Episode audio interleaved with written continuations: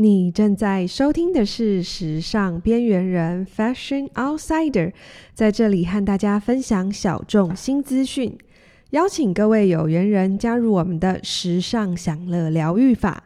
在这集节目中呢，我们将跟大家分享在二零二二年 Netflix 的热播剧《艾蜜莉在巴黎》。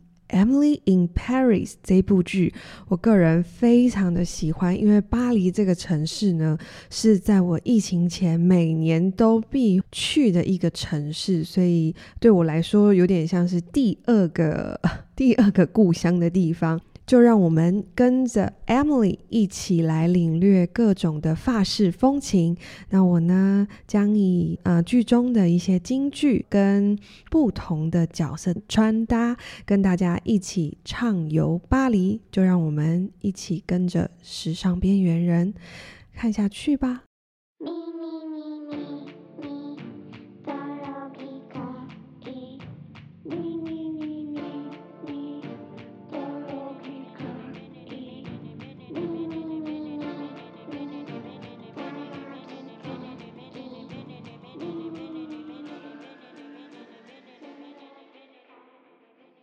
今天这集节目呢，呃，我不会剧透，不会不会有过多的剧透，只是因为我觉得真的这三季呢，过年的时候呢，大家可以一口气把它看完，很精彩。那当然前面你可能会觉得，我觉得第一季看的时候你会有点那个 culture shock，就是你会觉得说，好像这一切呢都非常的，呃，法国就是非常的真实，就像里面有有一句话。Happy endings are very American and want to see life，就是完美的结局就是很美式嘛。其实法国人想要的就是很真实、很写实的人生。呃，我们常常看到的美国电影当中呢，就是好莱坞的电影常常就是有着英雄主义，所以就会有比如说 Happy ending。反观法国的电影，我最近也去看了一部呃法国的电影，呃，你会发现说法国的电影其实会更贴近。人性更写实，他不会去过多的包装，他觉得人的，嗯、我们所谓的好的、坏的，都是人的面相、性格中的一部分，所以他并不会去过多的批判啊，这是好与不好，他就是展现给你看。那女主角 Emily。在这个剧中呢，呈现就是一个非常美式的角色。他让我想到的就是安海瑟薇在。穿着 Prada 的恶魔这部剧里面的这样子非常甜 甜，然后非常呃积极的一个角色，很想要把所有的事情做好，然后充满着呃极大的热情梦想。刚开始呢，一到巴黎的时候，Emily 非常希望让这座城市的人喜欢上她，她非常努力的想要呃上手这个新的工作，在这个。新的环境里呈现自己最美好的那一面。然后我记得第一季印象很深刻哈，他到他的这个小阁楼里 没有电梯，他称之为女佣房的地方，但其实真实的呃，他住的地方其实已经算是在巴黎，我觉得算是很不错的。阁楼就呃也不算阁楼，就是顶楼房了。他在那里，然后我记得他把窗户打开，呼吸着空气，就是非常有天真美好的幻想。第一天上班之后，一切都变得不一样了。法国人呢，其实真的蛮不一样的。你会觉得法国人在讲话中呢，其实非常的直接跟直白。他们对于是是非非。啊，比如说他可能会在你的面前啊讲你的不好，他也不会觉得怎么样。不像我们比较亚洲人，可能我们在论是非的时候啦，我们在讲别别人的事情，好像被讲都会在背后说别人。但法国人不是哦，他就是会很直接的说，嗯，我觉得你穿这样不好看，嗯，我觉得你要怎么样比较好，嗯，我不喜欢你怎么样，blah blah blah，这就是一个很很。很法式的一种 生活态度吧。对，在第三季中呢，你可以看到，在法国上司 Sylvia 离开了原本的公司之后呢，Emily 呢，其实她其实心里就是要去要留，她是很无法决定的。她一直想要两边都想要。他想要在巴黎展开新的生活，留在 Sylvia 的新公司，或是他又想要留在原本的公司，又可以升迁。最后呢，他搞砸了。其实，在美美剧当中，你会发现，常常他们想要什么面都面面俱到，什么都做好，但是会发现，他们常常在这个无法做选择之中呢，呃，会说。I don't know what I want，但我不知道我想要什么。但我们可以看出，其实这种很贪心的感觉，其实他是想要皆大欢喜，但是背后是他不想要承担任何后果，他说不出来。Emily 其实就跟 Sylvia 就是很法国人，很非常道地的法国女性，完全的相反。Sylvia 呢，其实在整部剧里面，她就是所谓。全世界、全球女性，大家都所谓说的，我要活得很像巴黎的女人，我要活得很法国的女人，就是这种女性，就是 Sylvia，非常的洒脱。她在剧中永远看起来一派轻松，但是其实，嗯，她没有 Emily 来的单纯，有一点复杂，但是她永远知道自己想要什么。当美国的总公司派来这个新主管 Mandelin 来的时候，他其实他看不惯对方的工作的方式，他毅然决然就辞职，带着所有的员工，而且他在决定要与什么样的品牌合作，在决定这些事情的时候，都是非常的快速的。我觉得这是一个，这是呃法国人他们非常从小应该，我觉得这是一种。呃，文化的建立吧，他们非常知道自己想要什么。那去反观 Emily，就是是两个完全不一样的对比。所以我们去看到 Sylvia，其实他就是一个有原则、有目标、有底气的人。即使是说他在工作中这样子，他在生活中也是。虽然呢，他生活中会时常出现一些意外，或者是你会发现，你可能会觉得他的情感关系中好像有一点。呃，混乱吗？你说混乱，他也没有多混乱。他，我觉得他在感情感关系中是很勇敢的。那又有一点复杂，可是他，嗯，其实是蛮清醒的。他要与不要，都是很当机立断。当你看待他 Sylvia 在处理人生中的这些跟工作上的问题的时候，你会发现说，其实混乱呢，其实也是生活中的一部分。当我们在看待这个人生中，我们会知道说，人生是不可能永远完美的。那不够完美，其实才是现实的生活。这也是法国人他们的在生活中，呃，他们更活于当下，把握于当下的。呃，生活方式。所以第三季中呢，有一句话，也就是 Emily 她错过她男友 Alfie 的 farewell party 的一句话，她送给 Emily 的一句话就是 Not choosing is still a choice。你不选择，其实也是一种选择。其实这句话的内涵，在成长的过程中，我相信，呃，每个人其实都会体会到。其实 Emily 她自己知道说，这是男友在巴黎度过的最后一晚。其实你看这部剧的时候，你就会觉得说，It's impossible，他是不可能两边兼具的。但是他就是那句话，OK，OK，I can do it，OK，他的 OK 就随时就出来了。所以我觉得，其实有时候他很不善于拒绝，他想要都兼顾，这也是一种。呃，人生经验中的，我觉得是一种过程啊。因为呃，有时候呢，你回头去想一想，有时候因为我们的害怕，我们恐惧，我们害怕去面对到别人。我们当我们说不的时候，别人给我们的反应。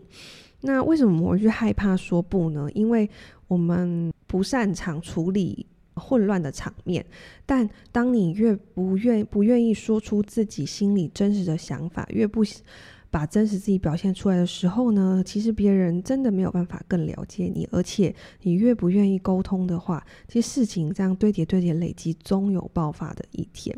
你会发现这件事情在呃，剧中常常会发现在 Emily 的身上。当然，我觉得从第一季到第三季，Emily 确实是有成长的。然后当中也包含了一开始的友情上面也是，他跟 Camille 还有这个 Gabriel 的三个人之间的三角恋的友谊也是。呃，他从一开始可能呃背叛友情，因为有爱情上面呢，他一直很努力的克制，然后。最后背叛了友情，最后面他选择了坚守友情后，呃，我觉得 Emily 她是有在慢慢慢慢的成长，这仿佛好像呃，我们也可以去反观我们自己，人生中总会去经历一些事情，我们犯错，我们成长，我们经验，然后之后我们改变，我觉得这很多东西也是好像是巴黎这个地方呢，给 Emily 很多不一样的。体悟，所以这也是为什么 Emily 最后决定留在巴黎这个地方，不论是在物质上、心灵上、各种关系上，让她有非常多的丰满、很丰富的呃成长跟收获。接下来呢，哦，我这次真的没有很多剧透，因为我觉得这部剧真的太好看了。但要接下来真的要跟大家分享一下这部剧，其实呃，在时尚圈大家都非常关注的，就是。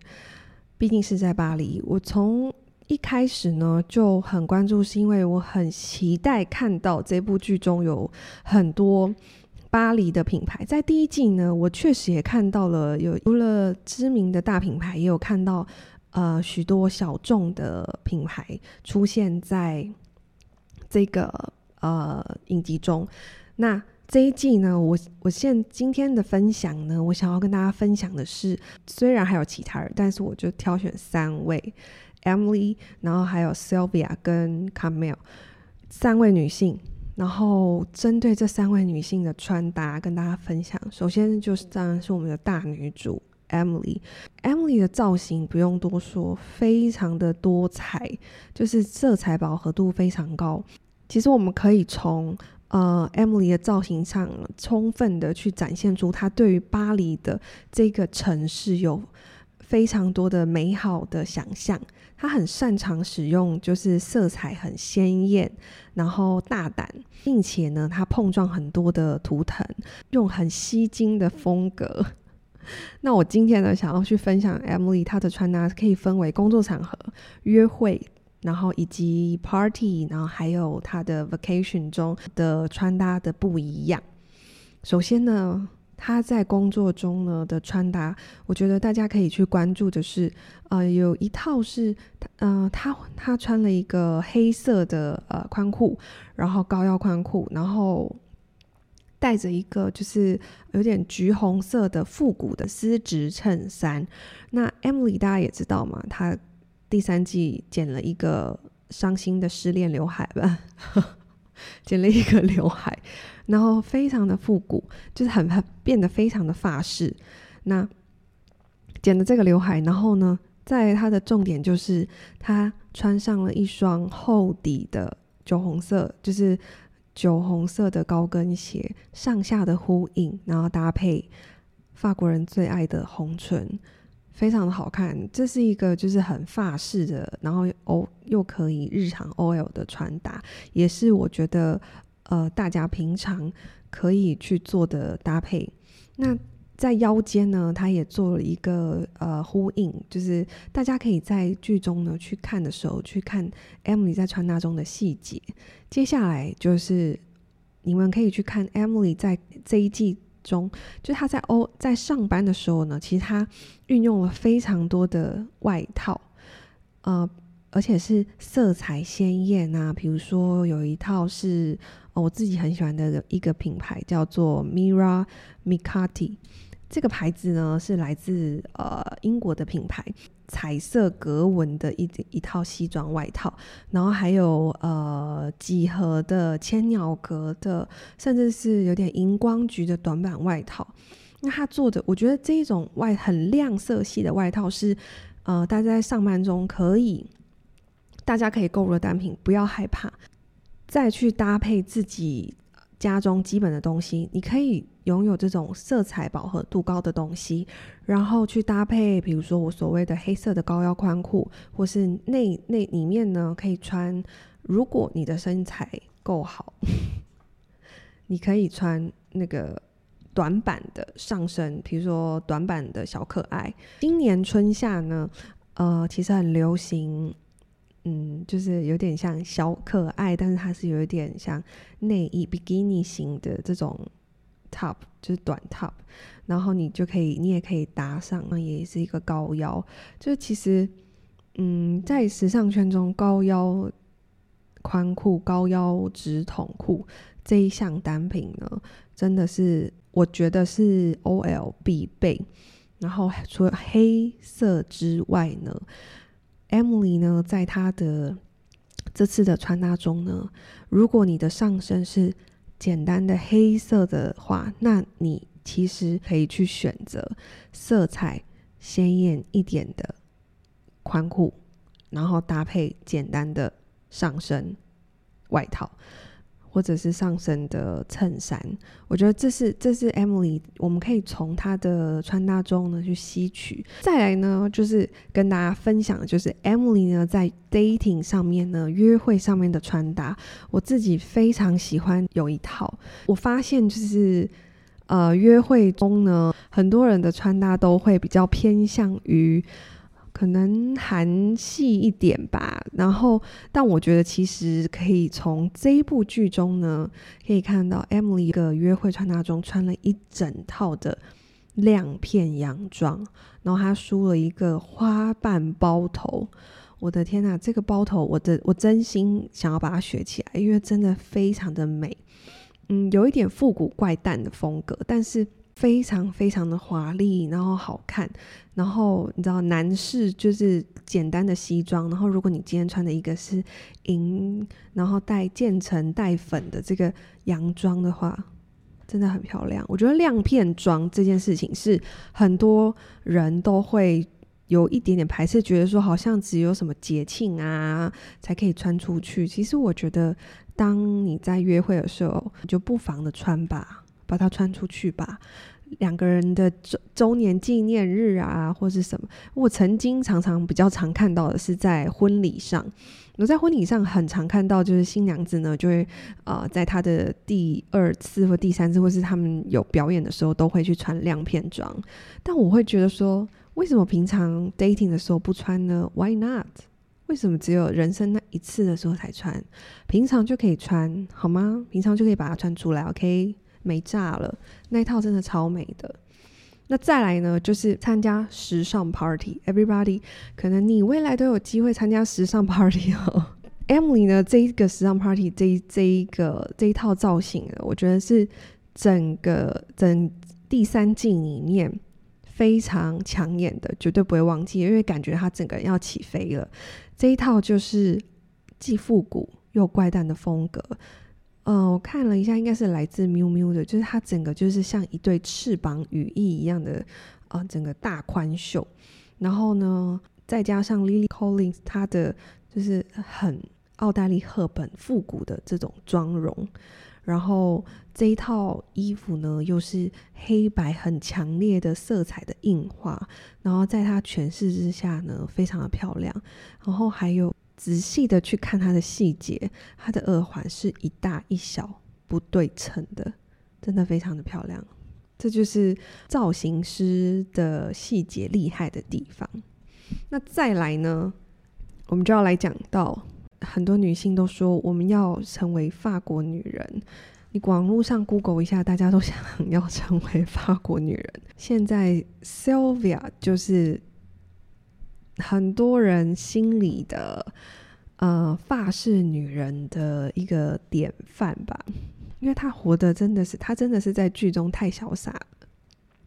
无论从说话的方式到她整个呈现的整个形象，都是非常典型的法国女性的形象，举手投足呢都尽显女性的魅力。你知道，他就算站在在第二季的时候吧，我记得他有跟那个呃小鲜肉谈恋爱。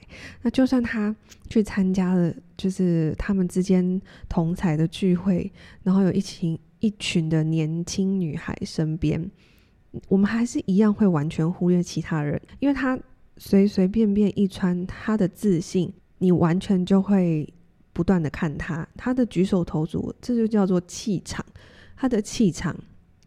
非常强大，但是又不是那种很女王，当中呢又充满了魅力，然后又散发一种不是说母爱哦，不是那种母爱，又有一种温暖，然后很有魅力的感觉，好像又有点神秘感。这我觉得这是法国女人很厉害的地方，还有有一种很优雅，然后又率性的感觉，好像这个女人可以带给你很多的故事。然后你跟他在一起会有很多不一样的火花的感觉，不同于 Emily，她有就是你知道 Emily 她就是百花齐放，金光相向。Sylvia 呢，她则是会选择一些比较亮色的单品，比如说呢，她会选择亮橘色的呃丝质上衣，然后搭配白色的高腰宽裤。当中呢，她其实还蛮在意单品的细节，因为我觉得，呃，人到一个年纪了，就算你穿得很简单，可是我觉得单品的质感跟细节非常重要。只有越有成熟韵味的女性，她去诠释一些亮片。然后或者是呃动物纹路的单品，其实是会更有韵味。太年轻穿就是真的是会只有两个字老气。所以 Sylvia 她穿起来非常好看，非常的撑得起来，或者是纱网类的东西。还有它也非常能够驾驭，就是深 V 这件事情。它在于呃裸露这件事情呢，就是非常的厉害。我觉得他可以露得非常的自在，然后露的让旁边的人也感到非常自在，所以我觉得这这不是一般人，就是演员还是演员。但我觉得这是真的是非常厉害，这是很多人向往之的啦，嗯。然后它的整体搭配呢，我们只能说非常的协调。然后你看上去呢，其实是舒服的，有重点，不会过于浮夸，是有亮点的，是有恰到好处的亮点。那当他出席重要场合的时候呢，他不会说很高调，他是一如既往的低调高雅。那用一些比较暗色系，还是以暗色系的为主，但是呢，他会去用一些。呃，皮革啊，条动物条纹或纱网亮片，来凸显她比较女强人霸气的一面。但是呢，她也会用一些比较飘逸的材质来展现她优雅的那一面。接下来这一位，她在里面的形象有时候没有那么讨喜，可是我觉得她是非常非常道地的法国酷女孩，就是 Camille。卡梅尔在这一季呢，应该说她从第一季开始就没有那么讨喜，可是我觉得她真的是很法国女孩子。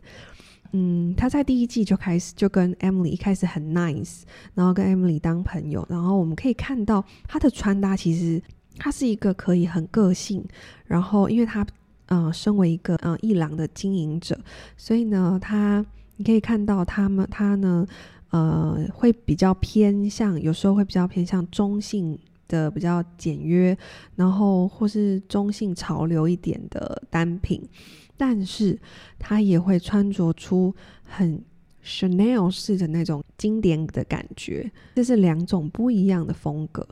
再来，还有一种风格是，他会穿很 oversize 的那种西装，然后鲜艳饱和鲜艳度是很高的，然后他会让自己的发型是很利落、很简单的。所以我觉得，呃，Camille 他相较于 Emily 的活泼俏丽，他更多了一丝的率性跟经典的元素，造型不会过于华丽，也不会过于正式拘束。但是呢，又不会太休闲。例如，他在他的 oversize 西装外套上呢，他就会多加一些金属的元素，然后再搭配就是金属的配饰上呢，会让他本身的率性的这个气质展现出他在工作上面干练的一面。所以我觉得，嗯、我也很喜欢卡米欧。她有时候就是，我觉得她就是那种可甜可咸的女孩子。她很有有时候会很法式的呃文艺感。她戴那个贝雷帽，然后有时候会戴贝雷帽，然后穿出一种很艺术家的那种气息的感觉。有时候又是一个好像呃在职场上非常干练厉害的女强人。然后有时候又感觉是在一个时尚圈工作的编辑的穿搭，所以其实他们这几位当中呢，我自己其实我觉得我自己最喜欢，也觉得最就是可能比较符合我自己的，其实是卡缪。那我也觉得卡缪也比较适合我们，就是所以说我选择了今天的三位。发饰不仅仅只是呃服饰的穿搭，呃，更是一种生活态度。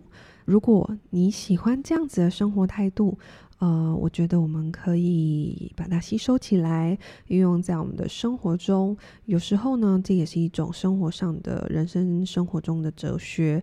那看一部好剧呢，有时候也能让我们成长。今天的总监追剧系列就到这边。我们常说呢，You are what you wear。今天分享的这几位剧中的人物，他们彼此呢都有不同的个性。那你又是什么样的个性？